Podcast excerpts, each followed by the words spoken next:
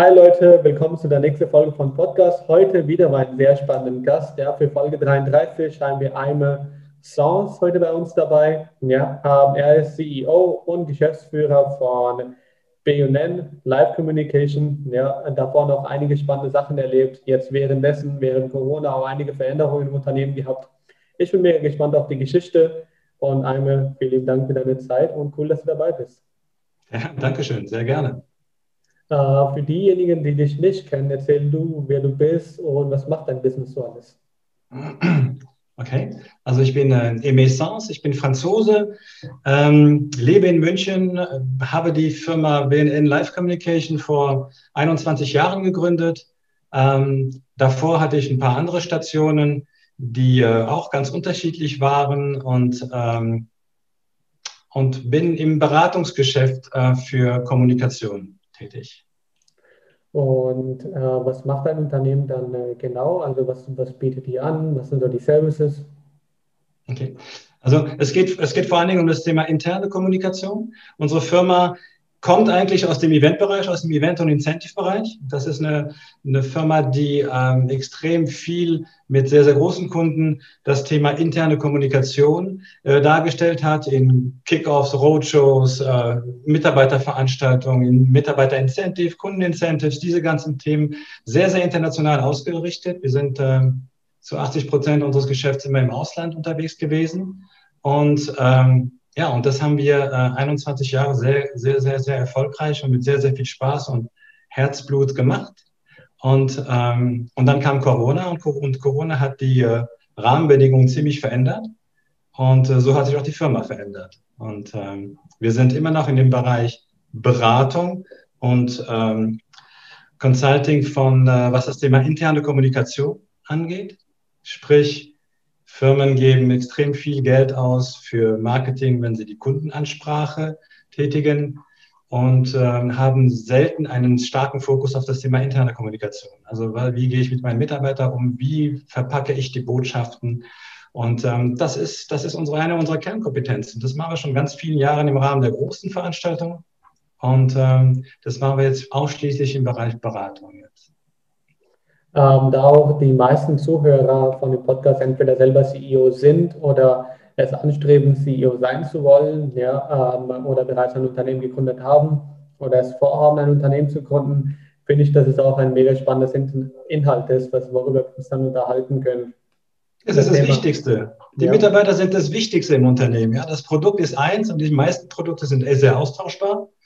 Aber die Mitarbeiter sind eins der, ist wahrscheinlich das wichtigste Kapital, was ein Unternehmen hat. Und wenn man das nicht cherisht, wenn man das nicht wirklich achtet und wertschätzt, dann ähm, bremst man selber sein eigenes Unternehmen. Und diese, dieses Verständnis, dieses Verständnis in, in den Köpfen der Entscheider zu bringen, ähm, das ist meine Mission. Das ist meine Mission schon seit ganz, ganz vielen Jahren. Und wie schätzt man dann eigentlich einen Mitarbeiterwert? Wie, wie meinst du das genau? Wie schätzt man einen Mitarbeiter wert? Genau. Ich, glaub, ich glaube, dass man ähm, sich verabschieden kann von den Themen ähm, Gehaltserhöhung ist, äh, reicht als Wertschätzung oder die Mitarbeiter kriegen ja ein Gehalt, das muss ja reichen. Ich glaube, dass man Mitarbeiter eigentlich schon immer nur wirklich ähm, wertschätzen konnten, wenn man sie mit Aufgaben betreut haben, die sie gefordert ha haben und auch gefördert haben, wo Mitarbeiter immer so eine Aufgabe bekommen haben, die einen Tick mehr abverlangt als das, was man kann, damit man immer mit jeder Aufgabe noch ein bisschen wachsen kann, dass man aber dabei immer gut supported wird von den Führungskräften, dass man diese Sachen auch immer erledigen kann, dass man Mut zum Fehler hat und dass man aber weiß, dass Fehler einfach erlaubt sind und dass es eine vernünftige Fehlerkultur in Unternehmen gibt. Also es ist sehr, sehr vielschichtig, aber ich glaube, das Thema, wie wertschätzt man, wie wertschätzt man einen, einen Mitarbeiter, ähm, hat sehr viel mit dem, mit dem Thema Aufgabe und mit dem Thema Lob zu tun. Und das Thema interne Kommunikation, du hast ja gesagt, dass viel Geld für externe Kommunikation, für Kunden, ja. für Marketing investiert wird. Ähm, ja. Wie sollte denn, wie sieht denn deiner Meinung nach die richtige oder die gut aufgebaute interne Kommunikation aus? Naja, ähm, es, es fängt ja schon mal an bei dem Thema, äh, wie oft kommuniziere ich direkt mit meinen Mitarbeitern? Ja, wie oft lässt sich der CEO sehen im Unternehmen?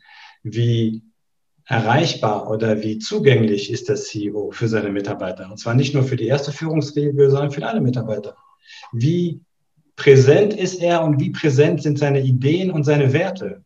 Ich glaube, dass das grundsätzlich eine ganz, ein ganz wichtiger Faktor ist, um das Thema ähm, äh, äh, Wertschätzung und, und Wahrnehmung der Mitarbeiter. Die Mitarbeiter wollen wahrgenommen werden. Jeder Mensch will wahrgenommen werden. Jeder Mensch will gesehen werden. Das beste Beispiel ist ja Instagram. Ist ja nichts anderes als eine große Wahrnehmungsmaschine. Aber im beruflichen Kontext ist ja dieses Thema, ich als Mitarbeiter und der einen Beitrag zum Unternehmenserfolg leistet, will wahrgenommen werden, wenn ich auch wirklich einen Beitrag leisten soll.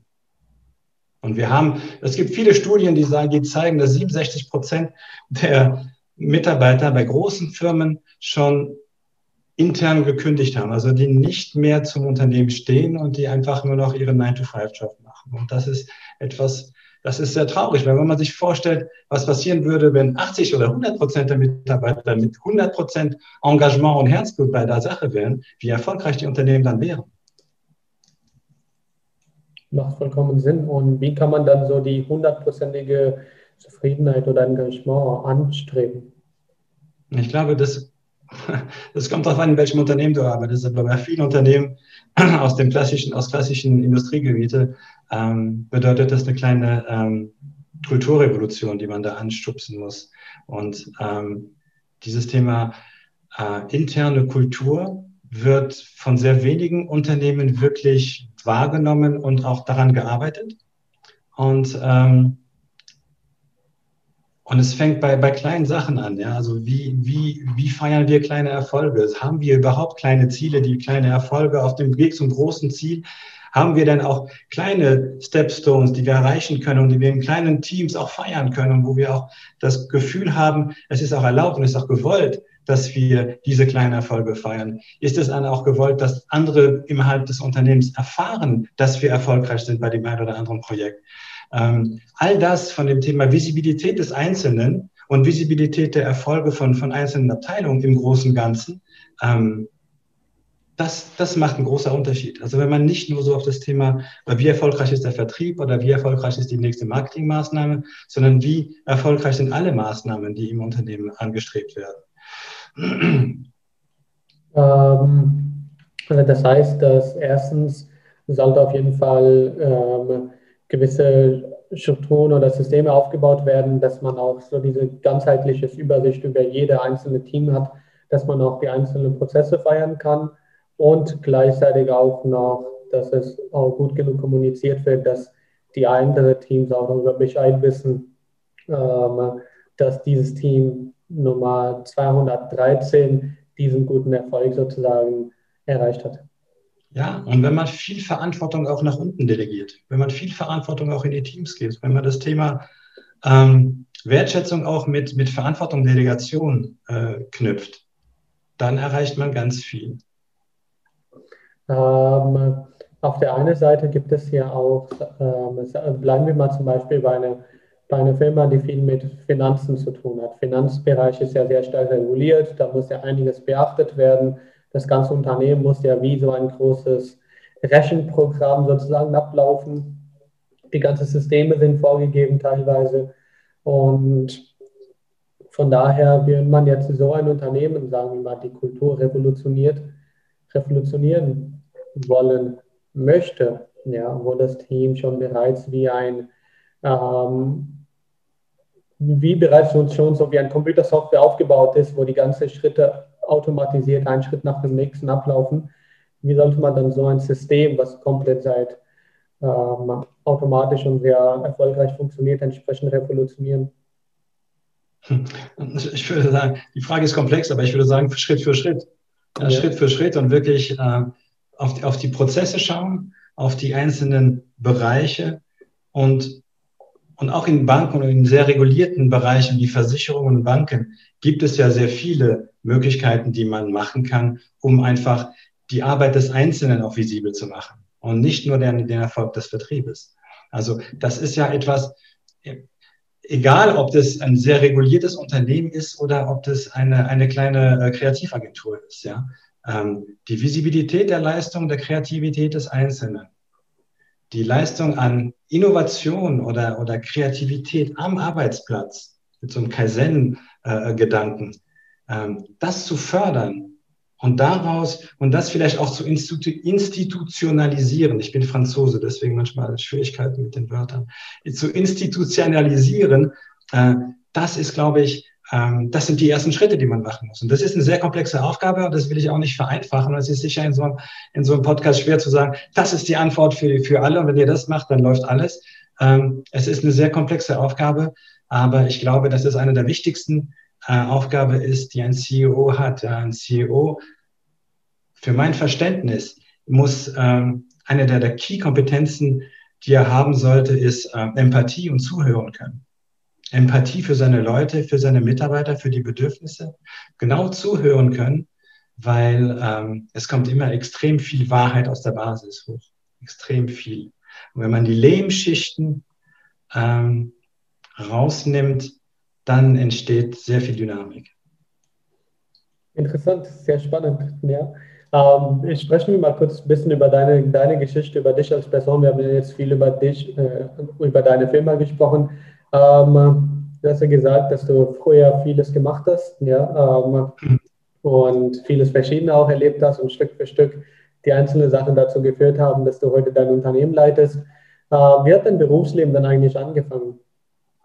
Naja, ich bin, ähm, bin Franzose, der in Berlin groß geworden ist, der sein Abitur in Berlin gemacht hat, das Studium dann in Frankreich, äh, habe mein BWL-Studium in Frankreich abgeschlossen, bin dann zurückgekommen nach Berlin zum Arbeiten und habe dann einige Jahre in einer sehr kleine, sehr spezialisierte Firma gearbeitet.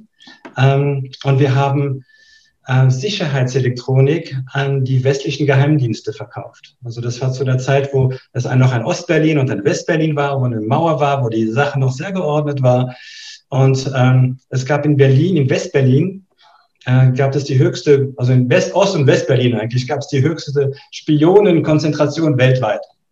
Und äh, das meiste waren militärische Spione, also der militärische Abwehrdienst von den Franzosen, von den Amerikanern und von den, äh, von den Engländern.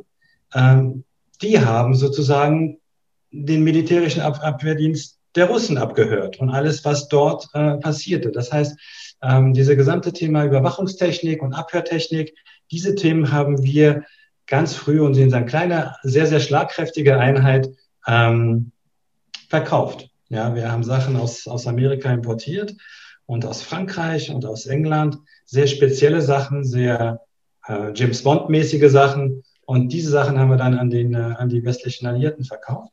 Da gab es eine, Regulier eine Regulierung über den, äh, über den Berliner Senat und da gab es für Senatsgelder dafür. Und es war eine sehr spannende Zeit. Das habe ich sieben Jahre lang gemacht. Das war großartig. Und das hätte ich mein ganzes Leben weitergemacht, weil es war, jeden Tag hatte man mit sehr spannenden Projekte zu tun, sehr spannende Techniken. Ähm, und dann kam die erste große Disruption in meinem Leben. Dann kam der Fall der Berliner Mauer und innerhalb von einem Jahr ist das gesamte Geschäftsprozess, der gesamte Geschäftsgedanke ähm, zusammengebrochen. Der böse Russe war auf einmal der gute Russe und auf einmal gab es kein Feindbild mehr und alle Gelder wurden eingefroren und unsere Firma hatte von einem Moment auf den nächsten keine Daseinsberechtigung mehr.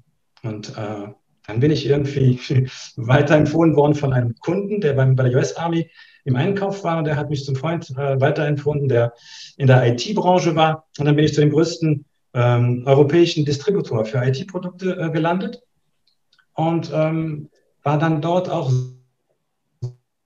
sieben oder acht Jahre tätig und habe da eine typische Management-Karriere gemacht. Also ich habe erst die Geschäftsstelle in, München, in, in Berlin geführt und bin dann als, ähm, als Sales Director irgendwie nach München äh, übersendet worden oder versetzt worden und habe da meine, meine Erfahrung in einem sehr großen Konzern mit Milliardenverantwortung, mit vielen hundert Mitarbeitern ähm, gemacht. Äh, Erfahrungen, die ich später in meiner Agenturarbeit oder auch jetzt als Berater total gut nutzen kann, weil ich, wie gesagt, ich spreche die Sprache der, der CEOs von großen Konzernen, von großen Unternehmen. Ähm, ich weiß genau ihren Schmerz, ich weiß, wo der Schuh drückt. Wir haben auch andere Unternehmen, die auch 200, 300 Millionen Außenumsatz haben, eingekauft und, und integriert. Und wir haben all diese Themen äh, durchlebt, was heutzutage auch CEOs von größeren Unternehmen durchleben und andere Unternehmen akquirieren und dann den Schmerz haben der Integration, der Anpassung von Kulturen. Ähm, das alles habe ich auch sehr früh in meinem Leben ähm, erfahren. Und aus diesem Erfahrungsschatz bin ich ja dann in die, in die, Agentur, in der, in die Agenturgründung gegangen und in die, äh, in die Beratung. Und das, das nutzt mir sehr. Und das schätzen die, die Leute und meine Kunden natürlich sehr, weil ähm, ja, weil man einfach nicht nur eine Sicht hat von einem Agenturmensch, der nur immer nur Agentur war, sondern ich komme aus großen Konzernen und ähm, bin dann in die Agentur gegangen und habe dann sozusagen meine Agentur gegründet.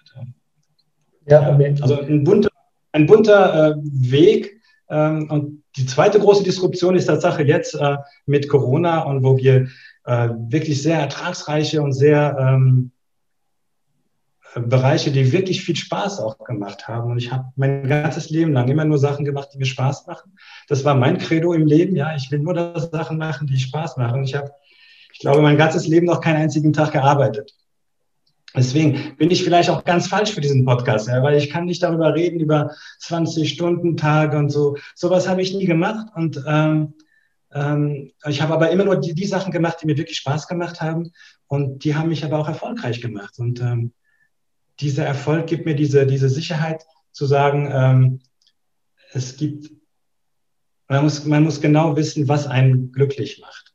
Mhm. Und ich glaube, dass das, äh, dass die Suche nach dem Glück und die Suche nach einem, nach einem Sinn, also eine Sinnhaftigkeit im Tun, ich glaube, das ist eine der größten Herausforderungen für CEOs. Für CEOs kann man auch nicht mehr mit Geld irgendwie motivieren. Bei den meisten CEOs, die ich kenne, alle kommen irgendwann mal zu dem Punkt zur Sinnkrise und zur Sinnfrage. Ja. Was, was tue ich? Ist, ist das, was ich tue, denn sinnhaft? Ist es sinnvoll? Kann ich damit Leute berühren? Kann ich Leute damit mitreißen? Ähm, und das ist etwas, was, ähm, was ich immer öfters sehe, dass eine gewisse ähm, Sinnsuche bei sehr, sehr vielen Entscheidern ähm, hochkommt. Und das ist toll. Das ist toll, weil das habe ich mein ganzes Leben gemacht. Business of Nature hat angefangen als Agentur, wo wir äh, Projekte gemacht haben, wo wir aus einem großen Marketingtopf von Kunden ähm, Teil der Marketinggelder rausgenommen haben, damit irgendwo auf der Welt was Gutes getan haben. Also wir haben Brunnen in Marokko ge ge ge äh, gebohrt. Äh, wir haben äh, Kindergärten in Südafrika in den, in den Townships äh, gebaut. Wir haben wir haben äh, Löwen mit GPS-Halsbänder äh, äh, ähm, versehen, um dann das Thema Tierschutz ähm, äh, elektronischer und, und, und besser zu, zu gestalten. Wir haben die verrücktesten Sachen gemacht in, der, in den Jahren und immer mit dem, immer mit dem Anspruch, was wir tun, versuchen wir sinnhaft zu machen und sinnvoll zu machen. Und wenn wir irgendwie eine Aktion in Afrika machen, wir haben sehr viel dort gemacht, ähm, dass wir immer auch etwas dem Land zurückgeben. Also nicht nur den teuren Hotels und den teuren Caterern, bla bla. Den Dienstleister, die, das musste schon sein, aber auch dem Land und den Menschen. Und wir haben extrem viele äh, Charity-Projekte gemacht zu einem Zeitpunkt, wo es noch gar keine Charity war. Also als wir die ersten Verträge mit, mit dem WWF hatten oder mit Euronatur oder mit der Zoologische Gesellschaft Frankfurt, um dort äh, Projekte zu machen in Afrika, da hat keiner von CSR gesprochen. Das war im Jahr 1999, im Jahr 2000. Und erst 2004, 2005 ging es los, dass CSR überhaupt eine, eine, eine Rolle gespielt hat in der, in der Kommunikation. Dann wurde es auf einmal entdeckt. Ja, da hat man, ähm, hat, fing Krombacher an, für den, für den Urlaub Bier zu, für den Urwald äh, Bier zu trinken und da gab es verschiedenste Projekte. Und heutzutage hat jeder irgendwie der im Lebensmittelhandel äh, tätig ist, irgendwie ein Projekt in Afrika. Ob es jetzt ein fairer Kaffeebohnen oder Kakaobohnen ähm, ist, ist, das hat sich jetzt seinen Platz gefunden. Also das Thema äh, CSR, äh, da waren wir vielleicht viel zu früh, da waren wir einfach zehn Jahre zu früh mit unserem Thema. Ähm, das hat einen festen Platz jetzt in den meisten Unternehmen. Was noch nicht einen festen Platz hat in den meisten Unternehmen, ist das Thema Purpose, das Thema Sinnhaftigkeit. Und ähm, das ist so, das ist meine, mein, das steht auf meiner Fahne. Ja, das ist auf meiner Fahne. Ich reite durch das Land und spreche mit Unternehmen über das Thema Purpose und das Thema Sinnhaftigkeit. Und ähm, ähm, ja. wie entwickelt man dann äh, für sich sozusagen einen Purpose, wenn du sagst, hey, ja, dann beginnt man ja, ja mit der Suche damit, ja, ähm, weil Purpose ist ja auch ein sehr, sehr, sehr weit, ja, ein sehr, sehr großer Begriff, weil der Purpose für dich heißt was anderes als Purpose für jemand anderen, als Purpose für mich, als Purpose für jeden anderen. Und das ist ja das Schöne, jedes, jeder Einzelne hat ja einen komplett anderen Purpose und das ist ja das Coole daran, ja. Ja, es, es, soll auch nicht ein Purpose für mich sein. Ja, genau. ja, ich bin ja nicht der, ich bin ja nicht das sind die Messlatte, ich bin nicht relevant.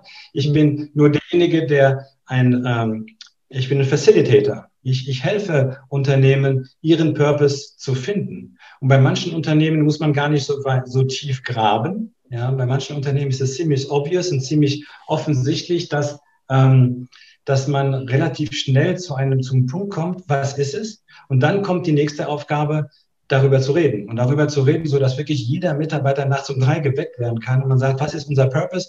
Und sie geben alle die gleiche Antwort. Das ist das Idealziel. Ähm, aber natürlich auch über diese Sinnhaftigkeit nach außen zu tragen. Ja? Und ich glaube, dass das heutzutage ähm, in der Auswahl meines Geschäftspartners nach außen ist so etwas immer wichtiger. Ja? Und wenn ein Unternehmen weiß, was es tut und warum es es tut, dann habe ich mehr Vertrauen zu diesem Unternehmen. Also wenn ein Unternehmen sich nur über das Produkt definiert oder über den Preis definiert, dann habe ich keine Bindung zum Unternehmen. Wenn was ich will, in allem, was ich tue, ging es immer um das Thema Mitarbeiterbindung und Kundenbindung. Das alles spielt ja immer zusammen und das ist äh, meines Erachtens ein ganz starker, ein ganz starkes Argument. Ja, mega spannend aus der Perspektive, worüber du heute alles äh, äh redest, dass es ja alles sehr viel geht auch ähm, viel in, in Mindset-Thema rein. Ja. ja. Reden wir auch ein bisschen über die Struktur deines Unternehmens. Ja. Wie groß seid ihr und wie viele Mitarbeiter hast du? Zehn, wir, wir, waren zehn Leute. Wir haben ziemlich reduziert. Wir waren zehn Leute und ähm, wir ähm, bei, bei, uns war das so, dass, dass jeder, jeder und jeder Mitarbeiter, gerade die, die Senior und die und die und die ähm, und die Projektleiter, also Senior-Projektleiter und Projektleiter, das waren alles sehr, sehr selbstständige Mitarbeiter, die ähm, immer, wir haben sehr agil gearbeitet. Also wir haben immer wieder, je nachdem, was das für ein Projekt war, haben wir verschiedene Teams zusammengestellt und jeder, jedes, für jedes Projekt kam dann auch immer mal wieder ein anderer in der Teamlead, also in einem, in der Teamführung. So ist jeder Mitarbeiter immer wieder mit neuen Aufgaben zusammengekommen und immer wieder mit neuen Aufgaben auch herausgefordert gewesen und musste die irgendwie weltweit zwischen Namibia und Hongkong und New York und, und in Island. Wir waren überall auf der Welt mit, den, mit unseren Kunden und unsere Leute mussten sich vor Ort überall auch äh, klarkommen. Also wir mussten ähm, sich äh, zurechtfinden, klarkommen mit den verschiedenen kulturellen ähm, Gegebenheiten, mit denen man bei Dienstleistern vor Ort zusammenkommt. Und wir waren also sehr, sehr flach. Wir hatten eine sehr flache Hierarchie natürlich. Bei zehn Leuten macht auch alles andere keinen Sinn. Aber mit einer sehr hohen Delegation der Entscheidung, auch der Budgetentscheidung auf einzelne Mitarbeiter. Und ich glaube, dass ähm, das ist in so einem kleinen Unternehmen mit, mit zehn Leuten, ist es ja leicht zu, zu, zu, zu erklären, aber da ist es eher selten der Fall, dass man diese Delegation von Verantwortung und auch von Verantwortung von, von, von Budgets und von äh, Sachen, die eben auch wirklich dem Unternehmen Geld kosten können. Ja? Ähm, und wenn man das dennoch konsequent sieht, gibt es keinen anderen, keine besseren Möglichkeit, um Leute wirklich zu motivieren. Ja, ähm, mal eine Sekunde, ich muss mal ein Gerät hier kurz abschließen, ab, äh, ausstellen, was gerade so ein bisschen Lärm macht. Gibst du eine Sekunde? Ich warte hier, ja. So, dann warten wir mal darauf, bis Emil zurückkommt. Ja. Bisher sehr spannend, die einzelnen Themen. Ähm, das hatten wir bisher auch nicht mal im, Pod im Podcast gehabt. Ja, äh, von daher mega interessant. Da bist du ja wieder. Ähm, ja. Okay, was waren deine lehrreichsten Fehler als jetzt Leiter deines Unternehmens bis heute?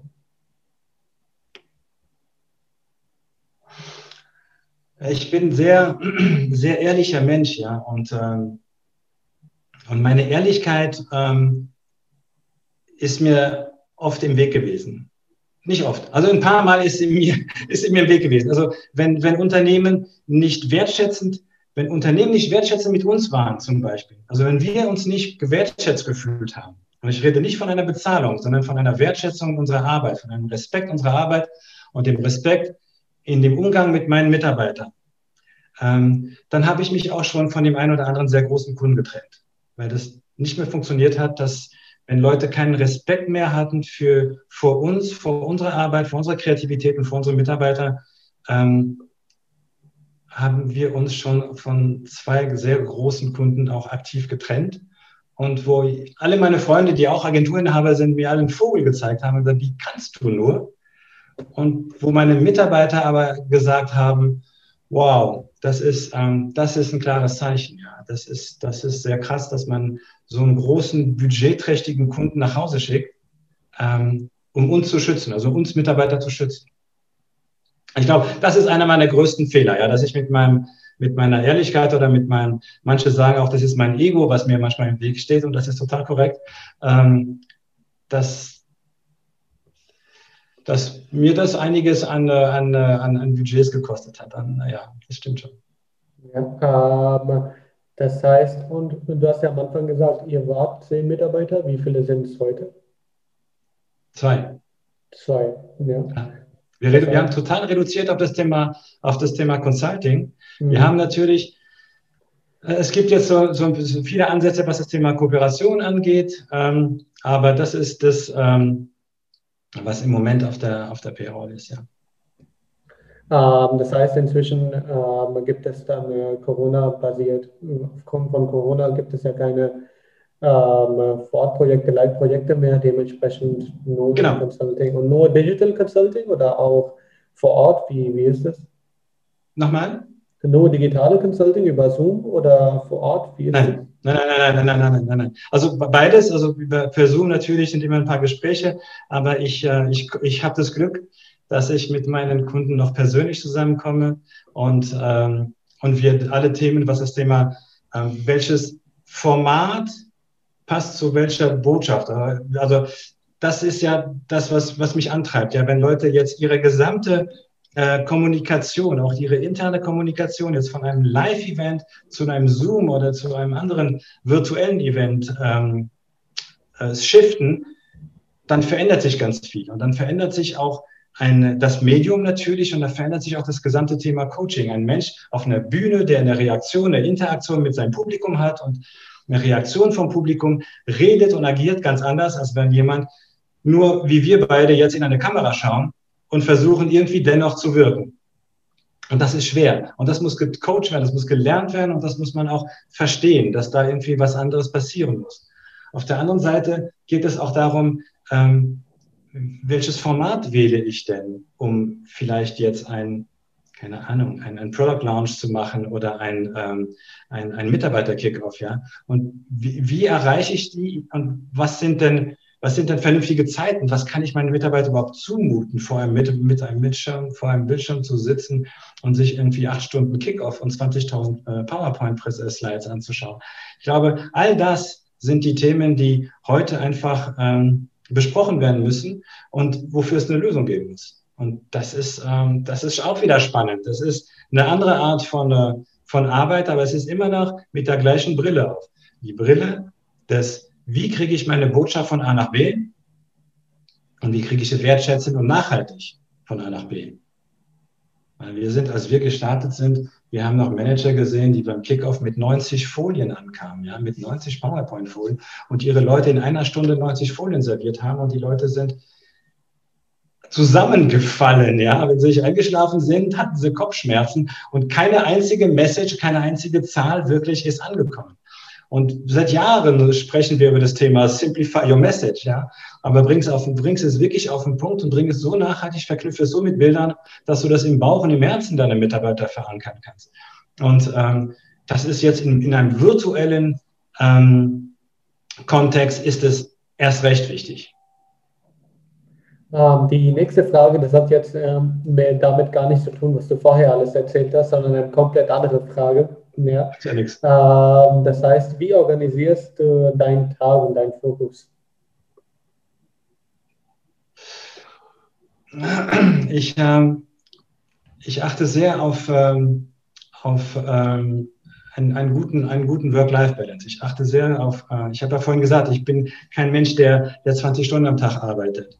Ähm, ich achte sehr darauf, dass ich nicht, ähm, also ich stehe sehr früh morgens auf, weil ich meine Kids irgendwie fertig machen muss und in die Schule, äh, ähm, für die Schule fertig machen muss. Das ist, zwingt mich schon morgens sehr früh aufzustehen. Aber ich achte darauf, dass ich auch gerade jetzt, wenn die Tage kürzer werden, dass ich auch mein Vitamin D-Gehalt äh, irgendwie mir hole, indem ich auch tagsüber einfach einen Break mache und mal rausgehe. Und wir wohnen sehr schön hier an der, an der Isar und das Büro ist an der, an der, an der Hochleite. Das heißt, ich kann raus und bin direkt im Wald an der Isar und kann da ein bisschen rumlaufen, nicht nur Sauerstoff, sondern wirklich auch Vitamin D durch die Sonne tanken und ähm, achte darauf, dass ich arbeite, wenn ich produktiv bin. Mein Biorhythmus ist gut morgens, ja, und der ist manchmal auch gut abends. Und dazwischen habe ich ganz viel Freizeit. Also ich habe ganz viel, wo ich mich über andere Sachen kümmern, wo ich lesen kann, wo ich kochen kann. Ich bin leidenschaftlicher Koch auch.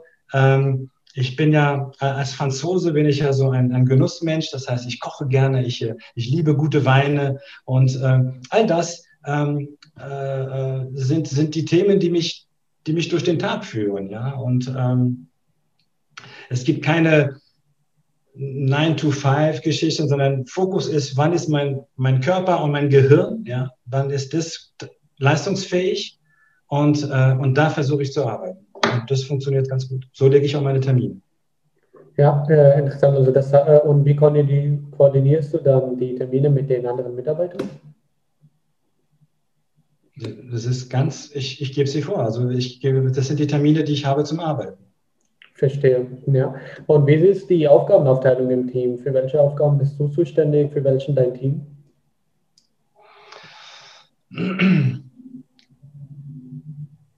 Ich bin, ich bin zuständig für das Thema ähm, Akquise und äh, der letzte Blick auf die Finanzen. Ja, die letzte, der letzte Blick auf Kalkulation und Finanzen.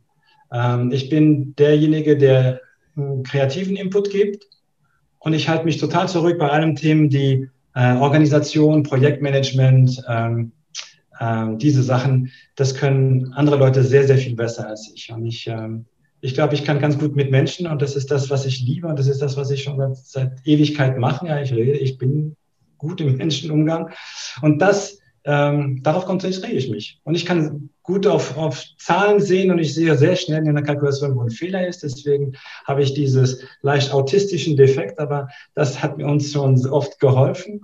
Und ähm, aber das Thema mit Menschen zu reden und zu, über, zu, zu überzeugen, dass, äh, dass man investieren muss in manchen Sachen, ähm, das, das kann mir niemand abnehmen. Noch nicht.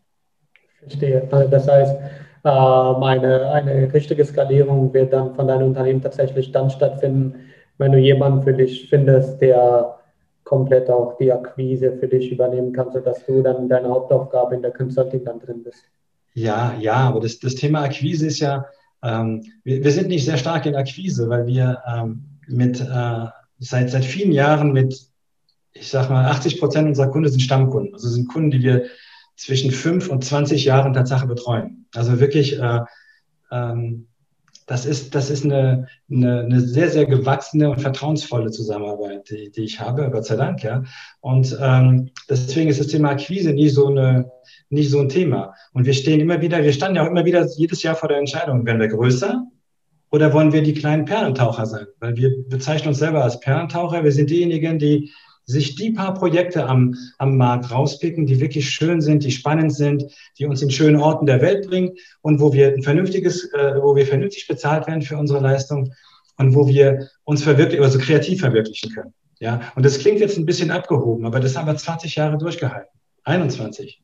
Weil so kann ich mich motivieren und so kann ich meine Leute motivieren, indem wir immer wieder tolle Sachen gemacht haben, tolle Projekte und die wirklich äh, an den schönsten Orten der Welt. Das ist wirklich, das ist wirklich, äh, das ist wahr.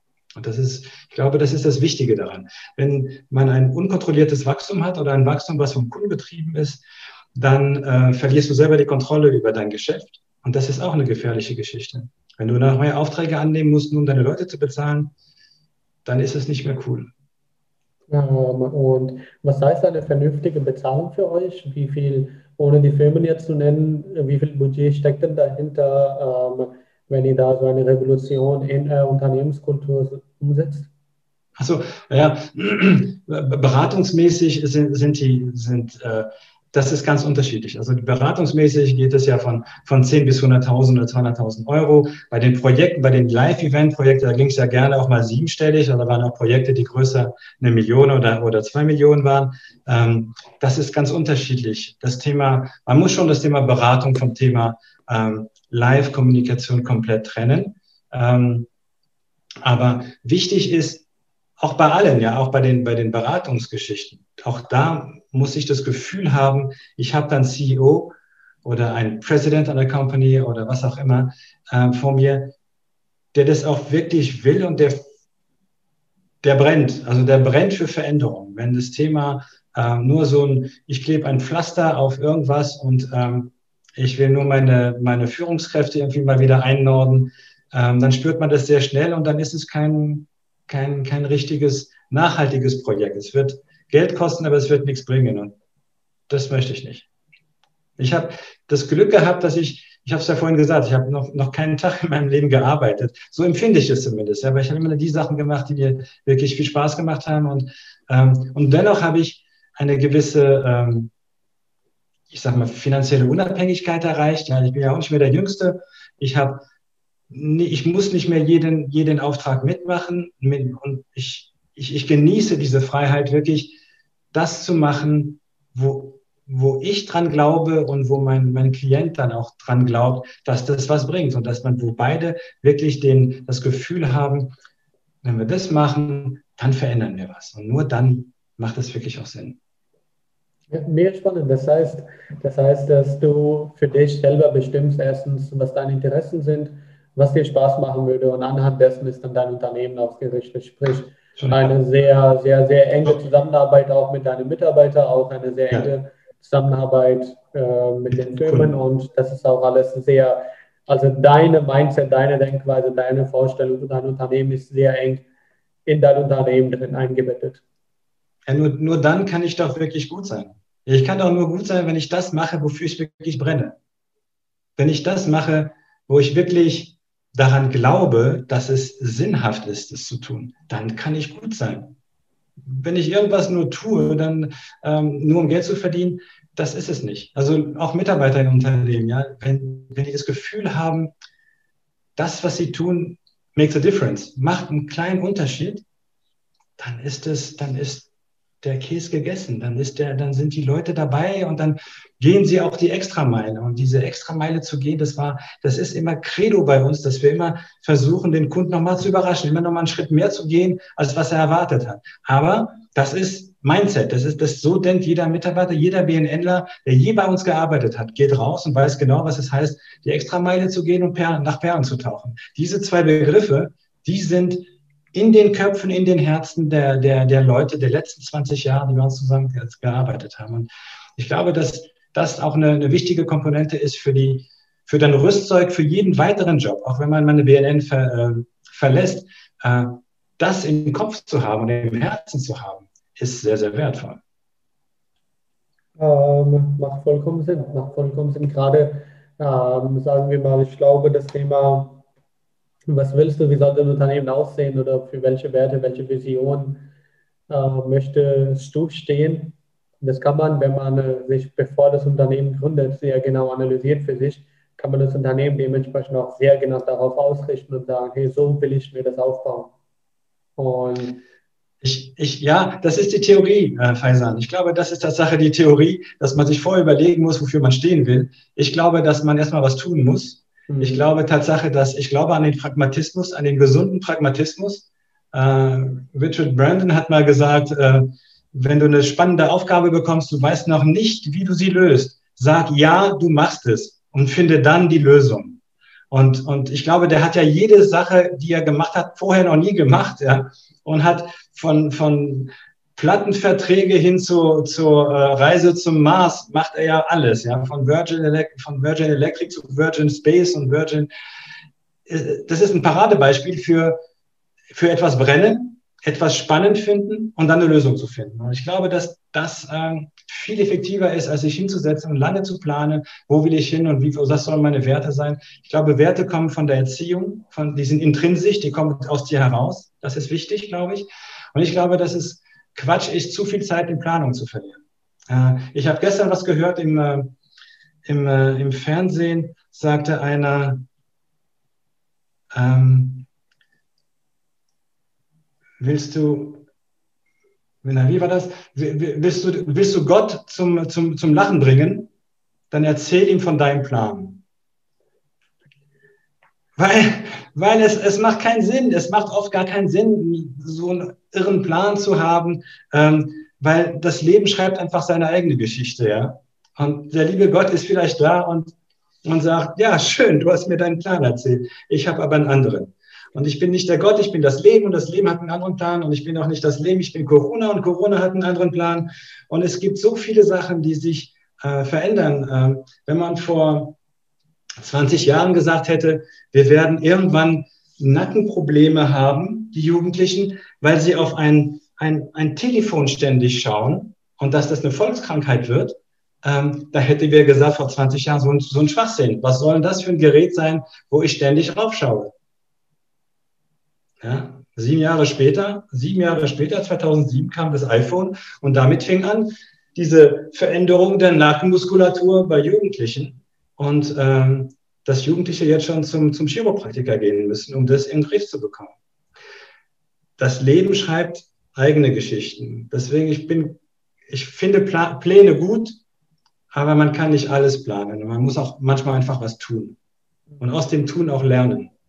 Und das ist auch das bei Mitarbeiterführung, ja. Ähm, es ist gut, die, die Mitarbeiter einen Tick mehr zu, zu überfordern, zu, etwas zu, zu eine Aufgabe zu stellen, die ein Tick zu groß ist. Nicht zu viel zu groß, nur ein Tick, sodass die sich richtig anstrengen, weil sie, wenn sie das erreicht haben, haben sie den Stolz. Und Stolz ist auch eine wichtige, ein wichtiger Wert und eine wichtige Komponente des, äh, von Führung. Ähm, und dann erweitern sie ihr Werkzeugkasten, erweitern sie ihr Handlungsspielraum und, ähm, und sind einfach intrinsisch motiviert. Äh, weil sie sich auch sozusagen entfalten können und deren eigenen Gedanken damit reinbringen können. Natürlich. Ja. Natürlich. Also nichts ist schlimmer, als wenn du ein fertiges Konzept und Kreativkonzept vorlegst und sagst so, jetzt nur noch umsetzen. Ähm, auch wenn die Mitarbeiter nicht immer die wichtigsten Inputs geben bei Kreativentwicklungen. Äh, das kann sein. Aber wenn sie zum Teil dabei sind, wird es ihr Projekt. Dann wird es ihr Projekt. Und muss immer darauf achten, dass die Leute involviert sind. Involvement ist einer der wichtigsten Sachen, was das Thema Leadership angeht. Und wenn wir schon über CSO sprechen und Führung, dann ist das Thema, was gehört zum Leadership? Ja, was, was, was macht einen guten, was macht eine gute Führungskraft aus? Ja? Und ähm, die Zeiten von ganz hierarchischen ähm, Führungskräfte, wie wir sie noch in Frankreich noch kennen, zum Beispiel. Frankreich ist extrem viel hierarchischer als Deutschland.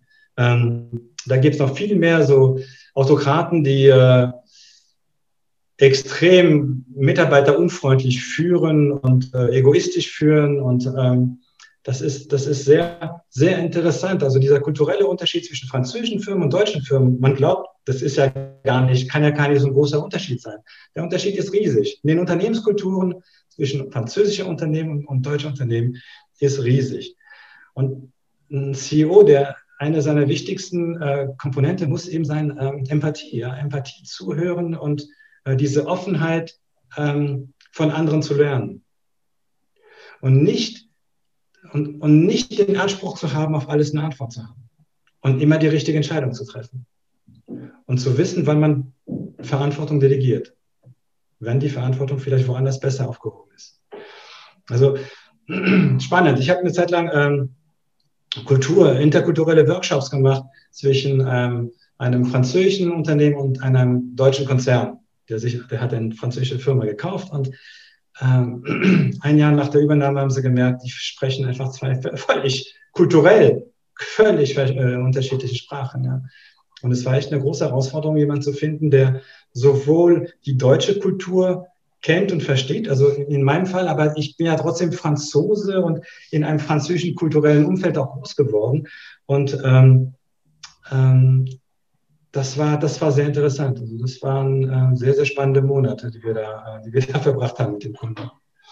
Ähm, du, hast, du, hast, ja gesagt, dass du früher noch im Corporate-Bereich äh, gearbeitet hast, dass du selber sozusagen in Unternehmen drin warst und dann dich selbstständig gemacht hast und ja. eine Agentur gegründet hast.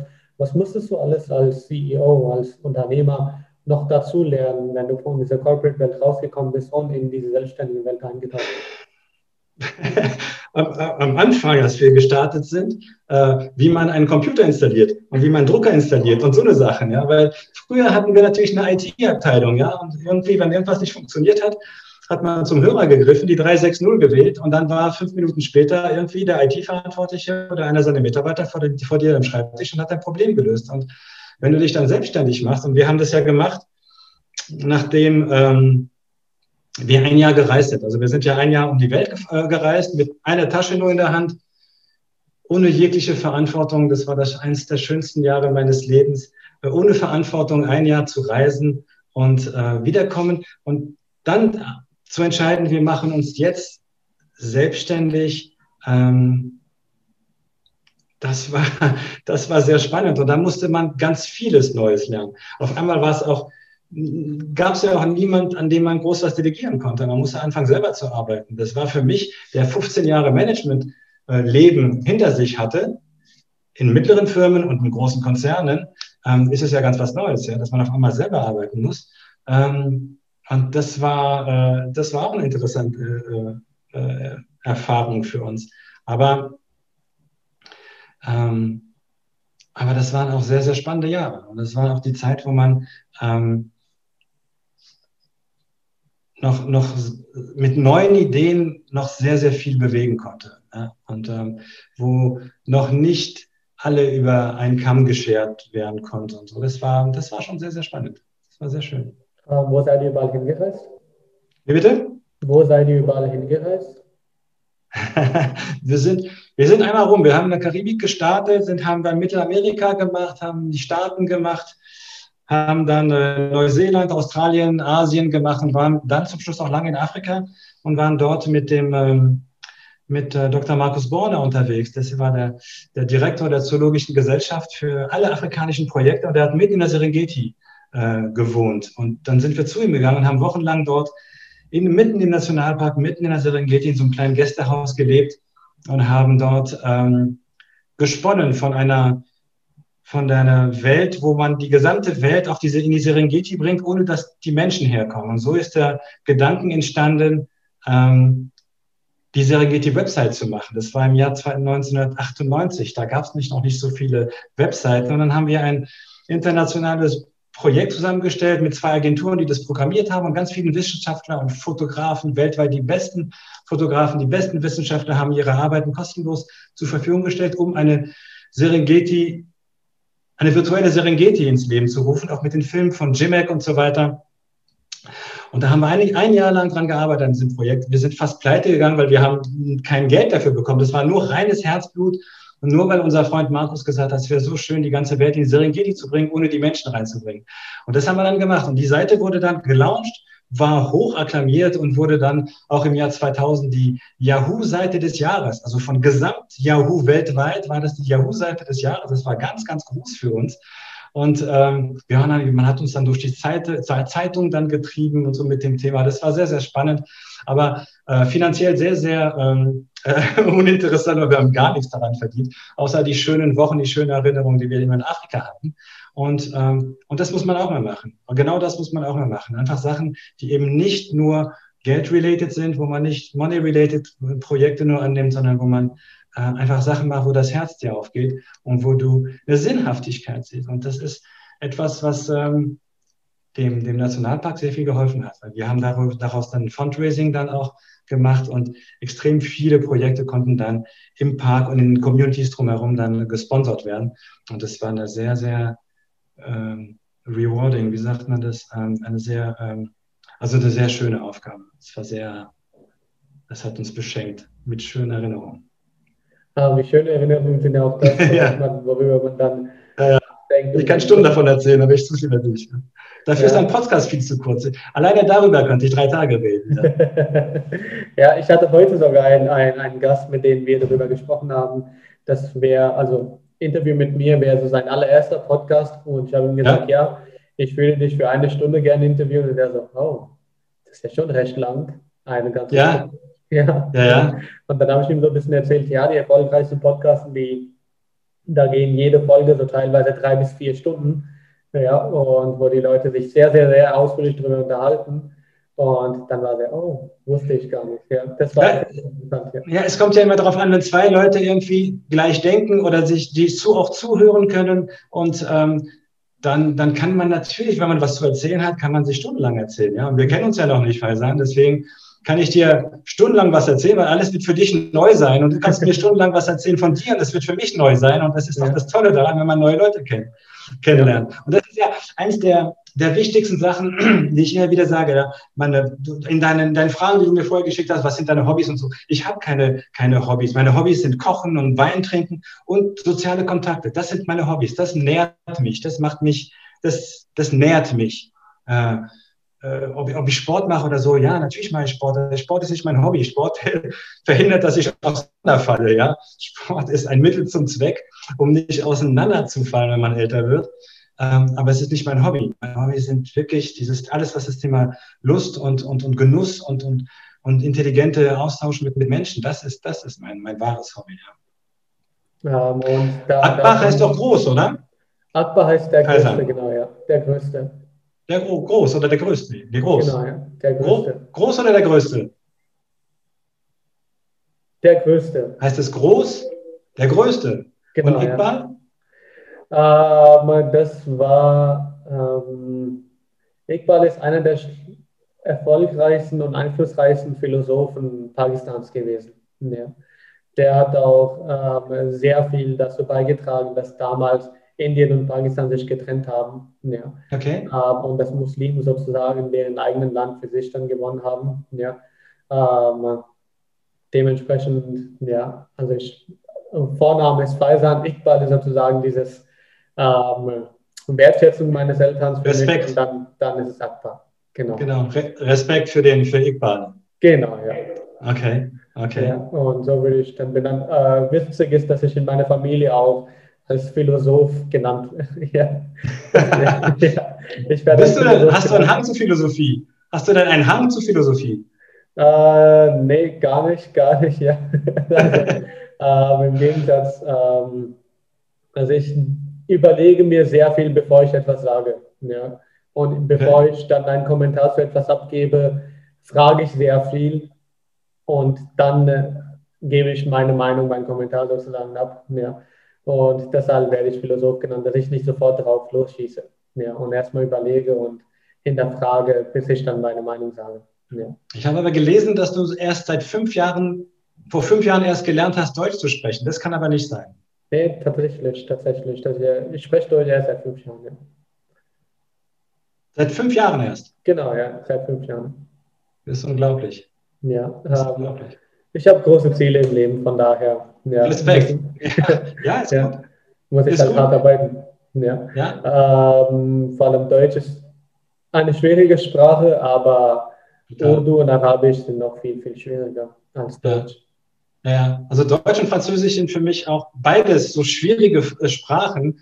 Und ähm, ich, ähm, ich habe aber immer davon profitiert. Wenn man mehrere Sprachen kann, dann lernst du auf einmal Spanisch ganz lernen, ganz leicht und du kannst Englisch ganz leicht lernen, weil wenn du diese Basis aus, den, aus diesen beinahe germanischen und der lateinischen Sprache hast. Also es ist toll, wenn man so multikulturell auch aufwächst. Deswegen finde ich das ja ganz spannend, ja, mit dem, dass du seit fünf Jahren so ein Deutsch gelernt hast. Das ist faszinierend. Ja.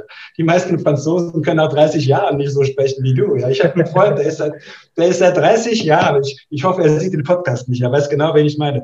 Aber ein Freund, der ist seit 30 Jahren in Deutschland und äh, der spricht noch ein so gebrochenen äh, äh, Deutsch-Französisch, dass es absolut den Ohren wehtut, wenn er redet. Aber das ist normal und das ist sein Charme und äh, du verstehst, das ist irre. Ja? Also deswegen Respekt und Hut ab, so wie du deine, das Deutsch gelernt hast, das ist schon großartig. Großes Kino. Vielen, vielen, vielen Dank, vielen Dank für die Wertschätzung. Ja, ähm, ja harte Arbeit ja, ja. bezahlt lohnt sich einfach, harte Arbeit zahlt sich einfach aus. Ja, und ja. Ja, äh, noch ist mein Deutsch nicht auf dem Niveau, wo ich es mir vorstelle, wo es sein sollte. Ich habe noch Probleme mit der, die das und Artikel Ja, aber ich arbeite noch daran, dass es viel besser ja. wird. Ja, aber das Beste, genauso wie du, ich liebe es zu reden, ich liebe es mit anderen Menschen zu sprechen, zu kommunizieren. Auch einer der Hintergründe von CEO Podcast. Ja, und inzwischen ist mein Deutsch gut genug, dass ich das machen kann. Und das ist äh, ein Dankeschön an mir selber. Respekt. Ja. Respekt. Ähm, die, äh, wir nähern uns auch langsam so die Ende zu. Ja.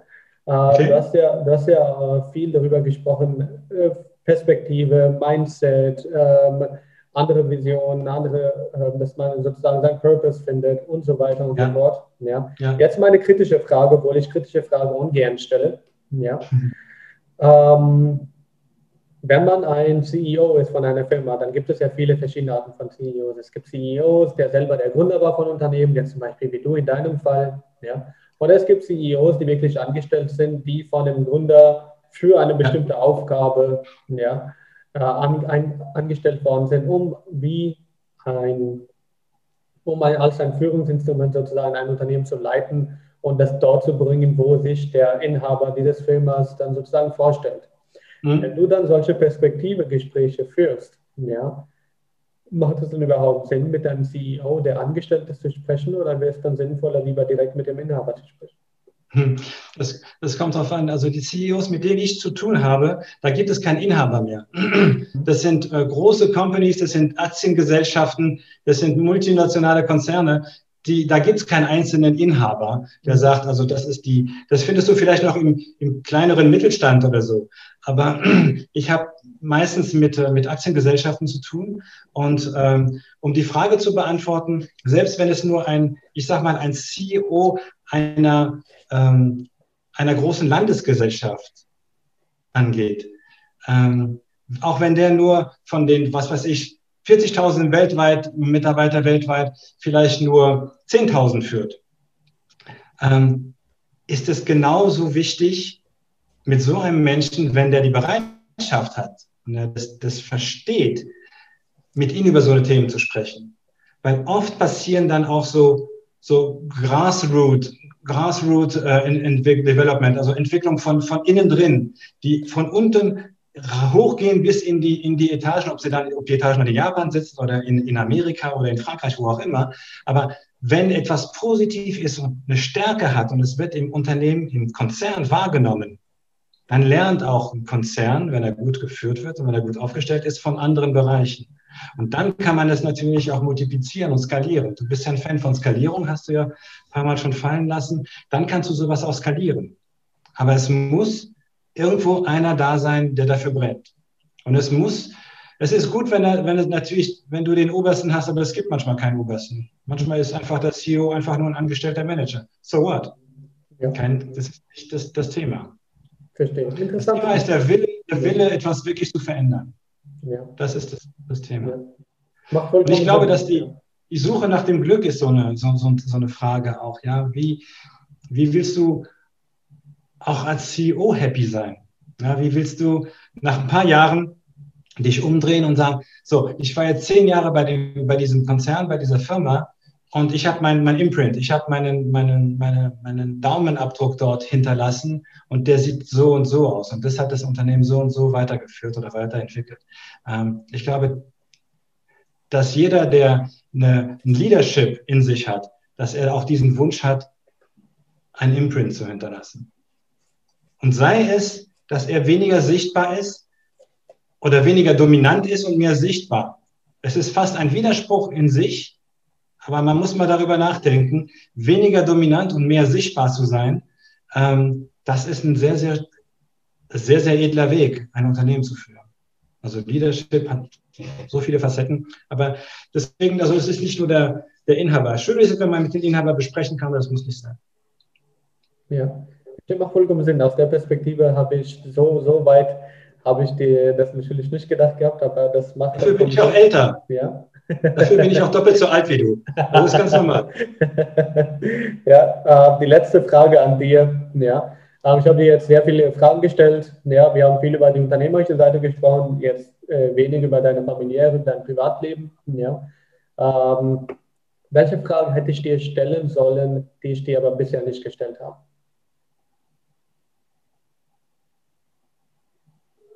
Ähm, was macht dich glücklich in, in, deinen verschiedenen Rollen? Weil jeder Mensch hat ja verschiedene Rollen, ja.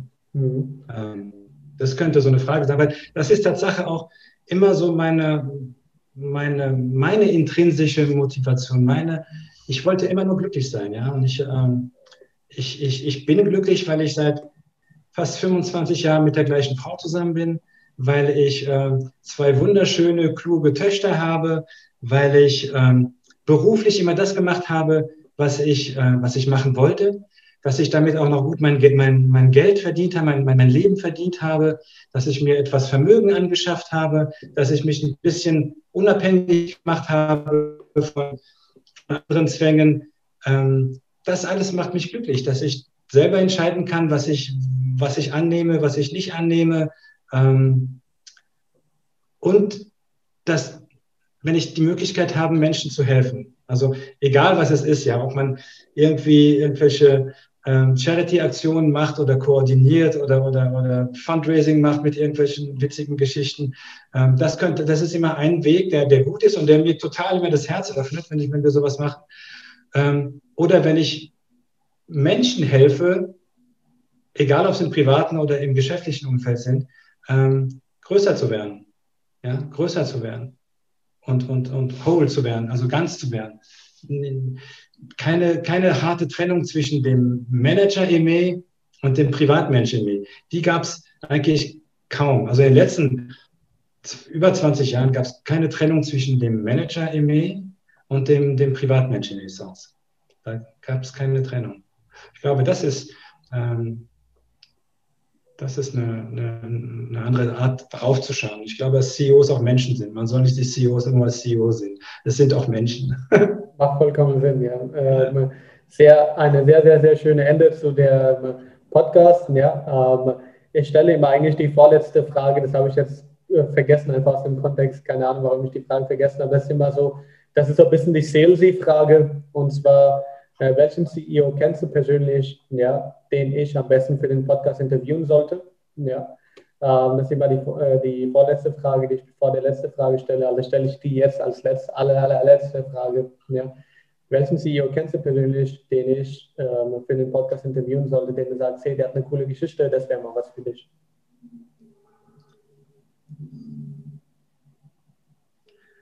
Also es, es gibt natürlich ähm, es gibt natürlich welche, die, die, die schreibe ich dir in eine E-Mail, wenn du einverstanden bist. Das möchte ich nicht in den Podcast geben, ja. weil das, das sind ja auch meine Klienten.